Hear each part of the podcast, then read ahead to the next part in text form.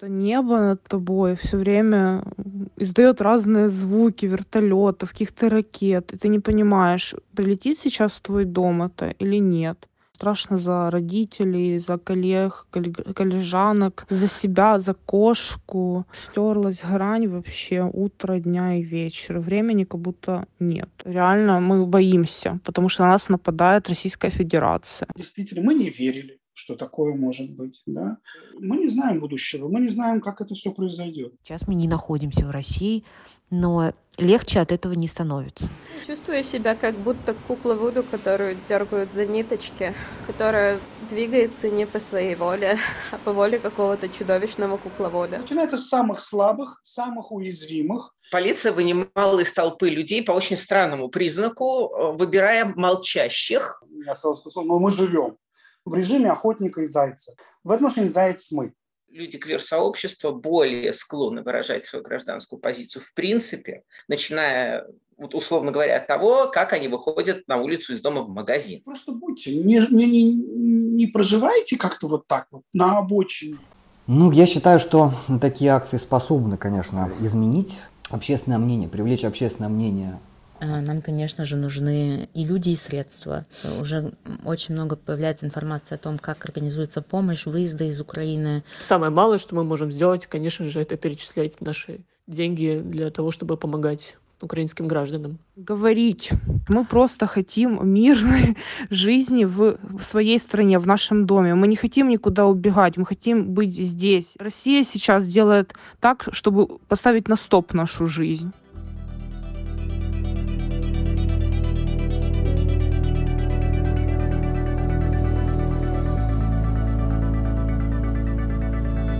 Квир-беседы.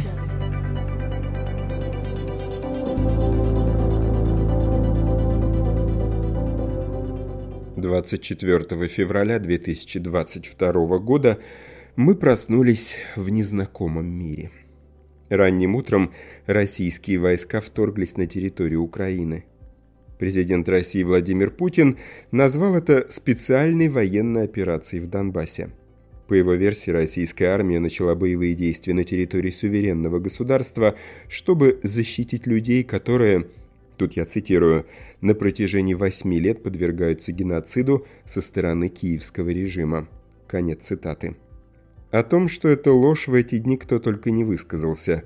Представители Евросоюза, ООН, главы государств, все более-менее значимые международные общественные организации – о том же говорит и элементарный здравый смысл. В 21 веке очевидно, что война не решает разногласия, а наоборот их усугубляет. Как емко сформулировали квир-активисты из организации «Киев Прайд», Путин живет в прошлом, пусть он там и остается. Но как быть нам? Что делать? Как жить дальше? Сегодня речь об этом. Меня зовут Константин Кропоткин. Я разговариваю о прошлом, настоящем и будущем ЛГБТ+. Здравствуйте. Квир-беседы. Прошлое, настоящее и будущее ЛГБТ+.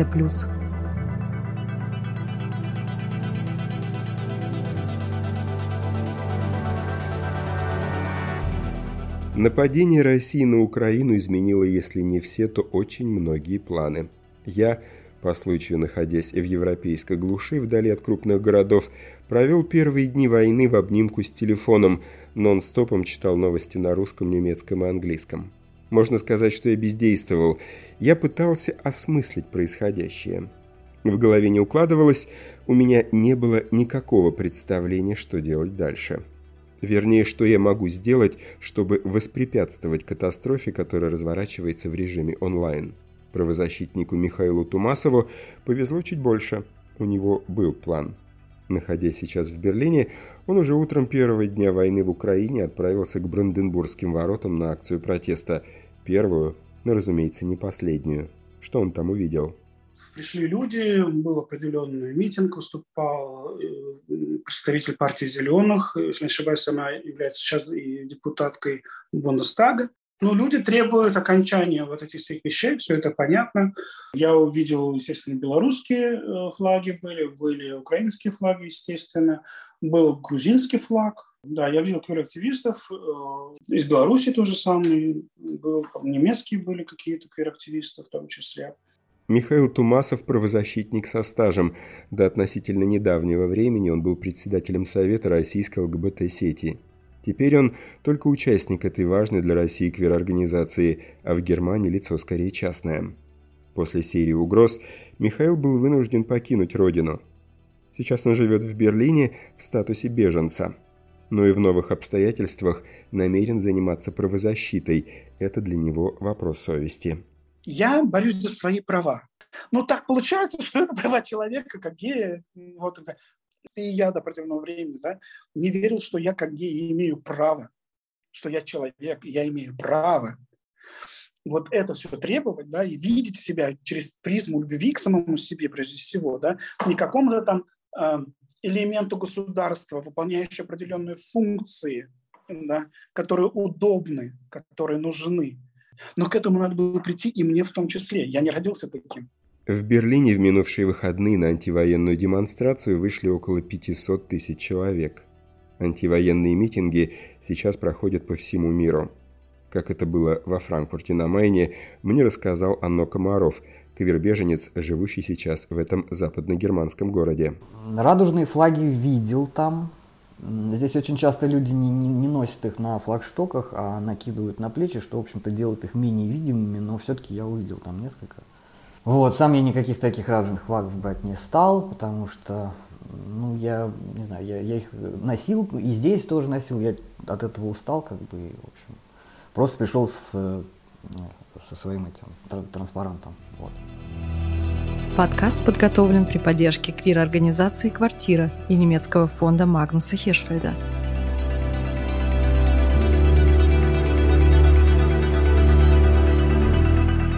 Отдавая приказ о вторжении в Украину, президент Владимир Путин выступал от имени России, от имени ее жителей. Есть и опросы в ЦИОМ, Всероссийского центра изучения общественного мнения – по этим данным, 68% россиян скорее поддерживают так называемую специальную военную операцию России в Украине. Так ли уж единодушны россияне в поддержке военной агрессии своей страны?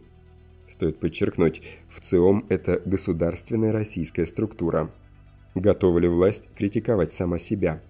Едва ли, говорит правозащитник Михаил Тумасов. Еще 10 лет назад для него было ясно, что люди, облеченные властными полномочиями, мало заинтересованы в установлении справедливости. Михаил был среди тех, кто попытался в судебном порядке опротестовать закон о запрете на пропаганду гомосексуализма среди несовершеннолетних, принятый в 2012 году в Самарской области. Тогда правозащитники подали жалобу, дошли до Верховного суда страны и проиграли. Год спустя Усилиями Госдумы запрет на пропаганду гомосексуализма стал общероссийским законом. Негетеросексуальные жители всей страны были объявлены людьми второго сорта.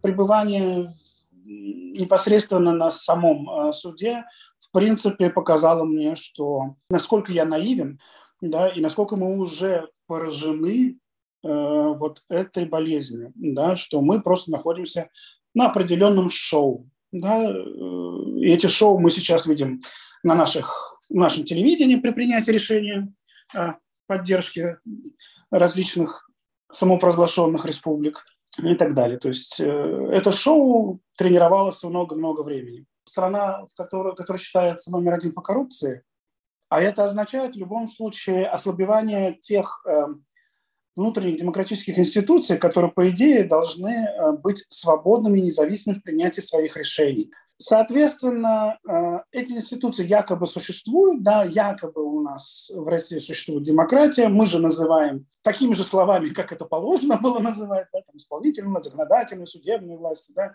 все эти ценности якобы, но которые, естественно, перевираются, и, условно говоря, вся эта Э, система э, существует для обслуживания определенного идеологического заказа, который формируется для поддержания определенных интересов тех или иных людей, которые находятся во главе государства.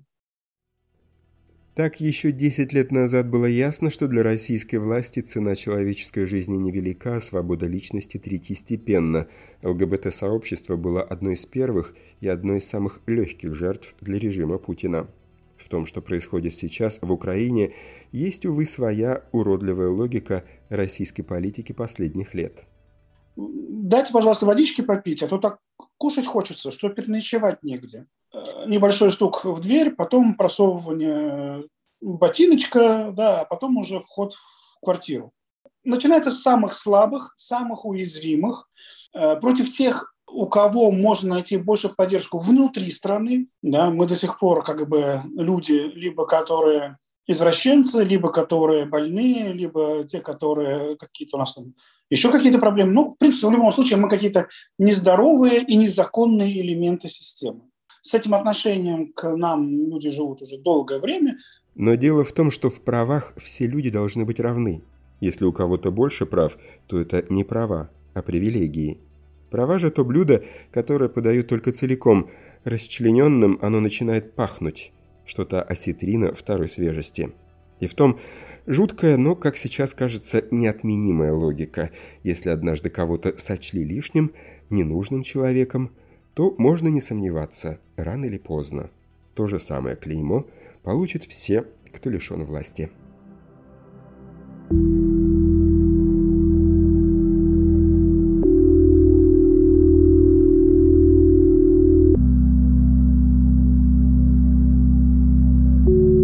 Квир-побеги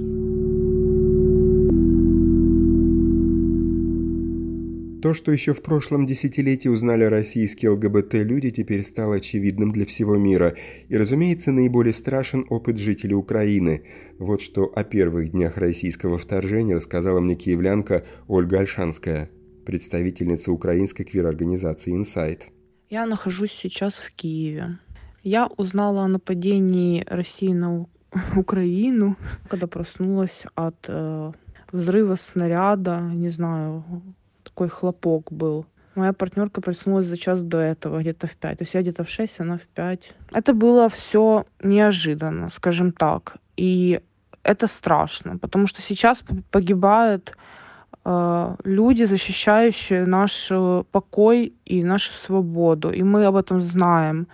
Мы здесь реально мы боимся, потому что на нас нападает Российская Федерация. Вчера просидели мы все время дома, мы не выходили, просто думали, что нам делать. Это было очень страшно. Страшно за родителей, за коллег, коллежанок, за себя, за кошку непонятно, что делать, потому что небо над тобой все время издает разные звуки вертолетов, каких-то ракет, и ты не понимаешь, прилетит сейчас в твой дом это или нет.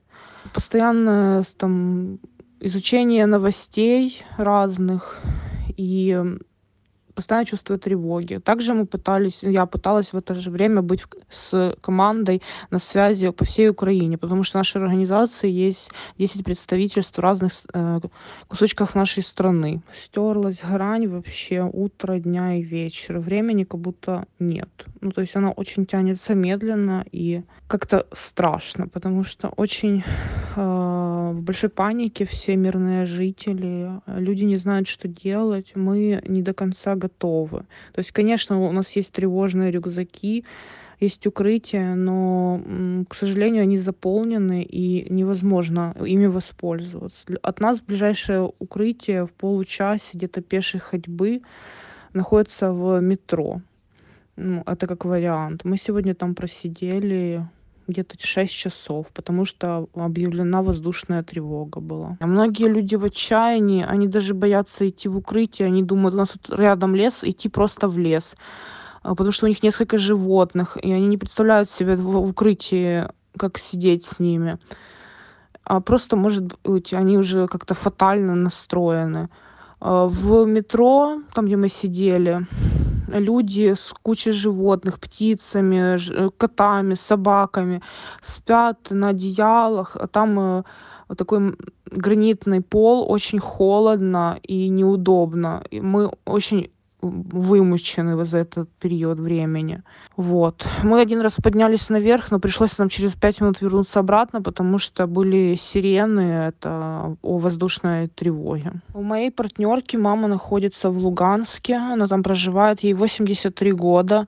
Она э, позвонила сегодня и начала говорить о том, что им по СМИ, э, ну, в телевизор она смотрит, показывают, что российская армия зашла в Украину, вешает свои, в Киев, вешает свои флаги, и мы все тут радуемся и приветствуем. Это все неправда. Здесь не так. А э, люди уходят в добровольческие отряды, наоборот, чтобы оборонять нашу территорию. Нам не нужна никакая помощь. Мы просто хотим мирной жизни в, в своей стране, в нашем доме. Мы не хотим никуда убегать, мы хотим быть здесь, продолжать жить, работать и быть счастливыми. И Россия сейчас делает так, чтобы поставить на стоп нашу жизнь. Партнерка пыталась рассказать это маме, но это было очень сложно. Там настолько вот промыто я не знаю, мозг, вот этим зомбирование телевидением, но это совершенно не является действительным.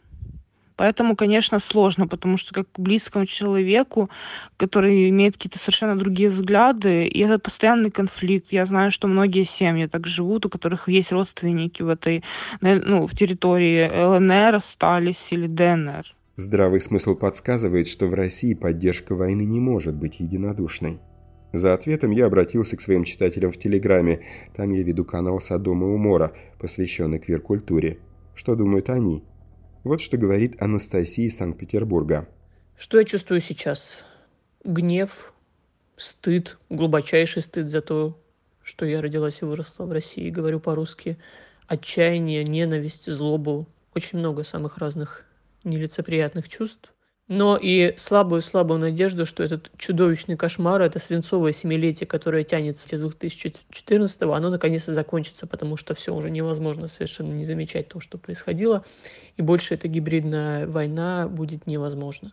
У меня был день рождения не так давно, я хотела его отпраздновать, но поломный дед развязал войну, и теперь мне не до праздников потому что один из моих друзей в Украине, а другой из моих близких друзей очень близко к Украине. И это бессмысленная, жестокая, сумасшедшая война, которая меня безумно пугает. Чувствую себя как будто кукла Вуду, которую дергают за ниточки, которая двигается не по своей воле, а по воле какого-то чудовищного кукловода. Все продолжают делать вид, что все нормально, когда происходит сущий пиздец. Говорит Нолан, трансмужчина из Москвы. И снова хочется верить в победу здравого смысла. Другое дело, что выражать его публично в России куда опаснее, чем на Западе. Москвич Нолан продолжает. Я наклеила антивоенную листовку, но она одна, маленькая, самодельная. Я прекрасно знаю, что если я пойду на митинг, то я не убегу от ментов. Я разговариваю с другим москвичом, транс-человеком Татьяной Зборовской по видеосвязи и вижу окно его квартиры. Там надпись «Нет войне». Ты знаешь, наверное, я хочу этим добиться того, чтобы люди, которые живут в доме напротив, имели пример для самовыражения. Чтобы они знали, что сидя дома, можно как-то выразить себя. В разговоре со мной Татьяна Зборовская вспоминает о том, как прошло первое из серии антивоенных выступлений. Чтобы сказать «нет войне», мой друг специально поехал в центр Москвы. Вот чему он был свидетелем на Страстном бульваре. Полиция вынимала из толпы людей по очень странному признаку, э, выбирая молчащих, стоящих достаточно далеко, просто точечно помимо того, что она сметала протестующих, подходили люди, целенаправленно выхватывая э, кого-то, стоящего у стенки. Вот прямо рядом со мной забрали мужчину, э, не снимающего на телефон, ничего не кричащего, просто стоящего. Э, после чего я зашел за первую попавшуюся дверь, которая была у меня за спиной. Это был кондитерский магазин.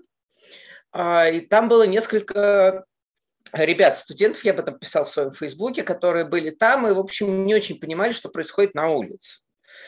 А, и вот тут, наверное, то, что я считываюсь как женщина, мне пришло на пользу, потому что я сказала, оставайтесь, никуда не ходите. А, они спросили, доведу ли я их до метро.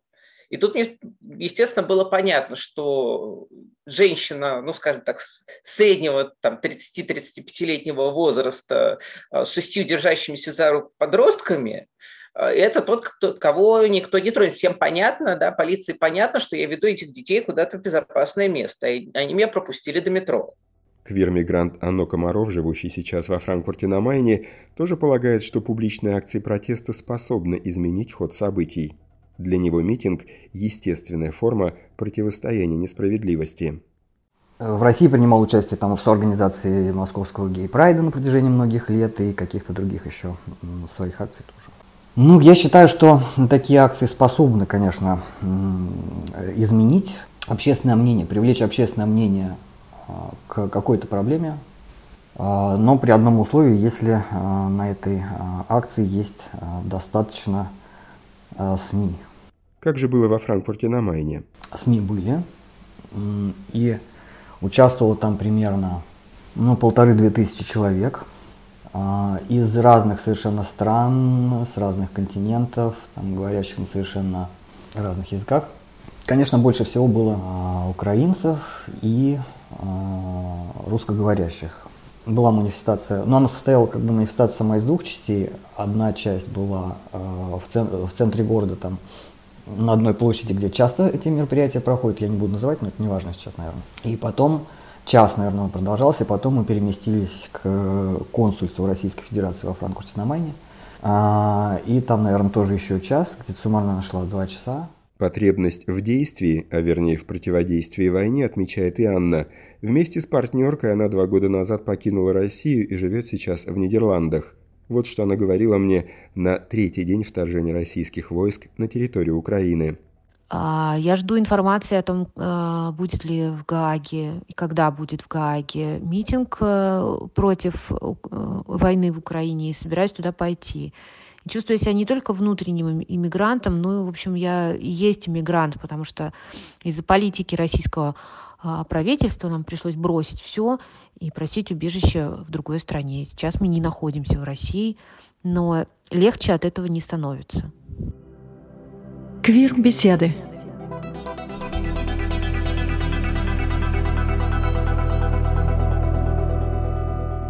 Как быть? Как помочь? Глядя на несправедливость, это порыв естественный. У Анастасии, жительницы Санкт-Петербурга, предложение самое практическое. Жертвам несправедливой войны следует перечислять деньги. Не спускаться в пучину отчаяния, не сжигать себя тяжелейшими эмоциями, помогать друг другу и самое главное, конечно же, помогать нашим украинским друзьям. Благо, доступно очень много информации о самых разных гуманитарных фондах, которые прямо сейчас, конечно же, функционируют в Украине. И самое малое, что мы можем сделать, конечно же, это перечислять наши деньги для того, чтобы помогать украинским гражданам. О помощи сейчас просят и сами украинцы, говорит Ольга Альшанская из квир-организации «Инсайт». Как квир-сообщество может нам помочь? Говорить э, о том, как есть на самом деле, не слушать и не верить, я не знаю, про путинским каналам информации, общаться с реальными людьми, которые находятся здесь, и спрашивать правдивую информацию, распространять ее. Мы просим у западного сообщества и других стран поддержать нас информационно, и не знаю, как еще. Нам реально нужна помощь. И я имею в виду в глобальном смысле. Мы не хотим войны. Мы не хотим жить в этой войне. Если вы хотите помочь нам, у нас есть на сайте раздел Donate. Вся помощь, которую мы получим, пойдет именно на сообщество и, возможно, на перевозку и размещение в более безопасной территории. Если у нас получится, мы сможем перевести э, вот западная зона, это либо Ужгород, может, Черновцы, Тернополь, Львов, вот куда-то туда. И для этого нам нужны ресурсы, так как мы общественная организация, у нас, к сожалению, э, больших ресурсов нету и таких целевых. Поэтому вот Donate — это все, что можно сделать для нас. Благодарю. Только по самым приблизительным данным в Украине в первые дни военной агрессии свои дома покинули больше полумиллиона человек. Евросоюз пообещал беженцам поддержку. Европейские ЛГБТ-союзы объявили сбор средств на нужды вынужденных мигрантов из Украины. Организация «Квартира», объединяющая русскоязычных квир-людей Германии, в эти дни не только собирает деньги на нужды беженцев, но и сопровождает негетеросексуальных мигрантов при легализации в стране, говорит Светлана, представитель «Квартиры» в Берлине. Сейчас мы мобилизуем все наши ресурсы. У квартиры уже есть экспертиза работы с беженцами. После э, опыта 2013-2015 годов, когда после введения закона о пропаганде из России приехало очень много квир людей. Как именно мы будем помогать? В первую очередь мы предоставляем, как организация, мы в принципе можем предоставлять помощь э, беженцам, которые уже в Германии, будь то э, консультация с адвокатами, э, или с психологами, или с врачами, помощь э, ночлега, еда, одежда, транспортировка, все что угодно. Сюда входит все. Чтобы это осуществить, э, нам, конечно же, нужны и люди, и средства. Для того, чтобы собрать средства, мы, во-первых, начали свою собственную кампанию по сбору денег, как в Фейсбуке, так и просто через наш сайт. Помимо этого, мы присоединились а, к группе э, других немецких каверных организаций в одну э, для создания одной инициативы, которая Эм, будет заниматься предоставлением эм, кризисной помощи. Мы называемся Альянс Queer Emergency Ukraine. И через эту компанию мы тоже собираем средства. А, мы структурируем информацию. Уже очень много появляется информации о том, как организуется помощь, выезды из Украины, Э, поиска ночлега, всего чего угодно, мы стараемся всю эту информацию отслеживать, собирать э, в одну базу данных, чтобы можно было очень быстро предоставлять ее тем, кто к нам обращается. И надо бы отметить, что выделение квер-людей в отдельную группу беженцев продиктовано горьким опытом прошлых лет. В Хаймах – общежитиях для беженцев в Германии, представители сообщества ЛГБТ+, могут сталкиваться с враждебностью соседей, выходцев из стран, где уровень принятия квир-человека оставляет желать лучшего. Светлана продолжает. Мы договорились и договариваемся еще с украинскими организациями, которые организуют шелтеры у себя в городах недалеко от границ. А, значит, затем наш план э, такой, что они соберут какой-то количество людей, и к определенному дню, моменту а, к границе мы отправим транспорт, э, и который заберет этих людей и привезет к нам в комьюнити-центр на Аркона Плац э, в Берлине. И уже в комьюнити-центре их встретят волонтеры, которые обеспечат их первым необходимым сим-картой, едой, водой и так далее, и определят их э, в места временного проживания. Сейчас уже очевидно, что нападение России на Украину радикально и надолго изменило миропорядок, сложившееся положение вещей. Непредставимое вчера стало реальностью сегодня. И завтра будут какие-то новые вызовы. Что все это значит для России? Москвич Татьяна Зборовская полагает, что в новых условиях всем, кто намерен противостоять военной агрессии своей страны, может быть полезен многолетний трудный опыт ЛГБТ-сообщества, вынужденного отстаивать свои интересы защищать свои права. А, я не исключаю того, что люди квир-сообщества более склонны выражать свою гражданскую позицию в принципе, просто потому что это люди, привыкшие думать о своей позиции, начиная, вот условно говоря, от того, как они выходят на улицу из дома в магазин.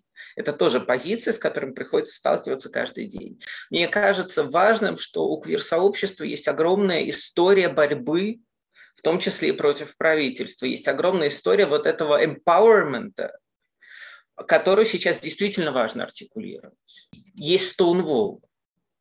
Можно начинать отсюда. На одной стороне ценности западного мира, когда на вес золота буквально каждая человеческая жизнь, когда свобода личности является первейшим приоритетом.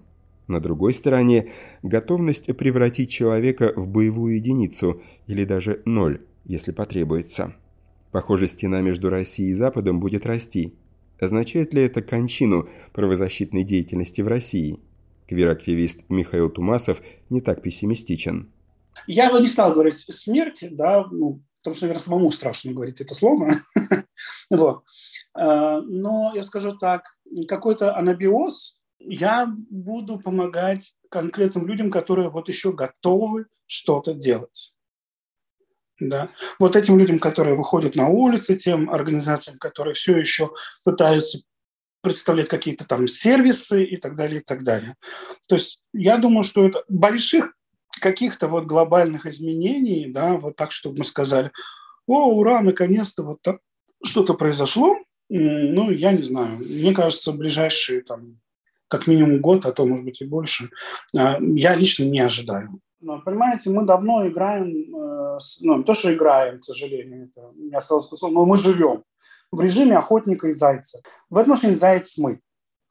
И у нас с вами есть наши природные какие-то э, характеристики, быстрые ноги, да, там, определенная скорость, знание леса и так далее, и так далее. То есть, и мы должны это использовать э, в свою пользу. Вот и все.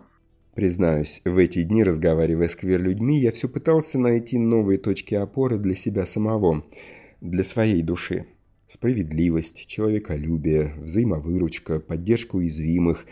Сейчас порой кажется, что все эти ценности поставлены под сомнение, что зло торжествует, что ложь и подлость способны победить. Но все тот же здравый смысл которым я все время апеллирую, да и вся история человечества, они показывают, что это не так. Тот, кто подлостью выиграл битву, никогда не побеждает в войне. На долгосрочной дистанции он проигрывает всегда. Но нам нужно по возможности ускорить приход хэппи-энда. Как это сделать? Михаил Тумасов говорит, что нужно поступать так, как диктует совесть. Каждый пусть принимает решение сам. Просто э, иметь открытые уши для того, чтобы слушать разную информацию, да, и работать над собой. Я говорю, я ну, каждый день над собой работаю, мне было сложно тоже вот эти дни как-то себя осознать как русского человека, россиянина. Блин, ну от наших с вами картинок в Фейсбуке, да, это не меняется. Мы должны быть более активными в этом смысле, да. Действительно, мы не верили, что такое может быть, да. Говорить, что это не мое, но он-то действует, а ты, и он же это разворачивает, как, вы, как бы вы не хотели, да, то есть как бы мое, не мое, но что это? Ну, это слово «должен», опять же, вот ко мне относится, да, это я сам себе должен, да, потому что я, это я потом буду жить. Мы не знаем будущего, мы не знаем, как это все произойдет. Да, действуйте по совести, тренируйте совесть, это тоже очень важно, да, но потому что часть достаточно большого общества совесть не тренирует, а ее надо тренировать. Вот, и просто будьте, не, не, не, не проживайте как-то вот так вот на обочине, да, а просто будьте.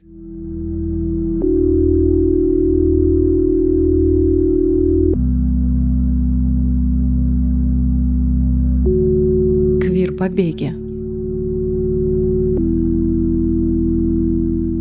Нужно тренировать свою совесть. Каждое, сколь угодно малое дело, поможет нам избыть весь этот ужас – я все еще верю, что если финал страшен, то это еще не финал. Лучшее впереди. Мы проснемся. Это раз. Мы проснемся в новом, менее устрашающем мире. Это два. Меня зовут Константин Кропоткин. Я разговариваю о прошлом, настоящем и будущем ЛГБТ+. Квиру мир, миру мир. Queergespräche. Gefördert von Quartira, dem russischsprachigen LGBT-Plus-Verein in Deutschland und der Bundesstiftung Magnus Hirschfeld.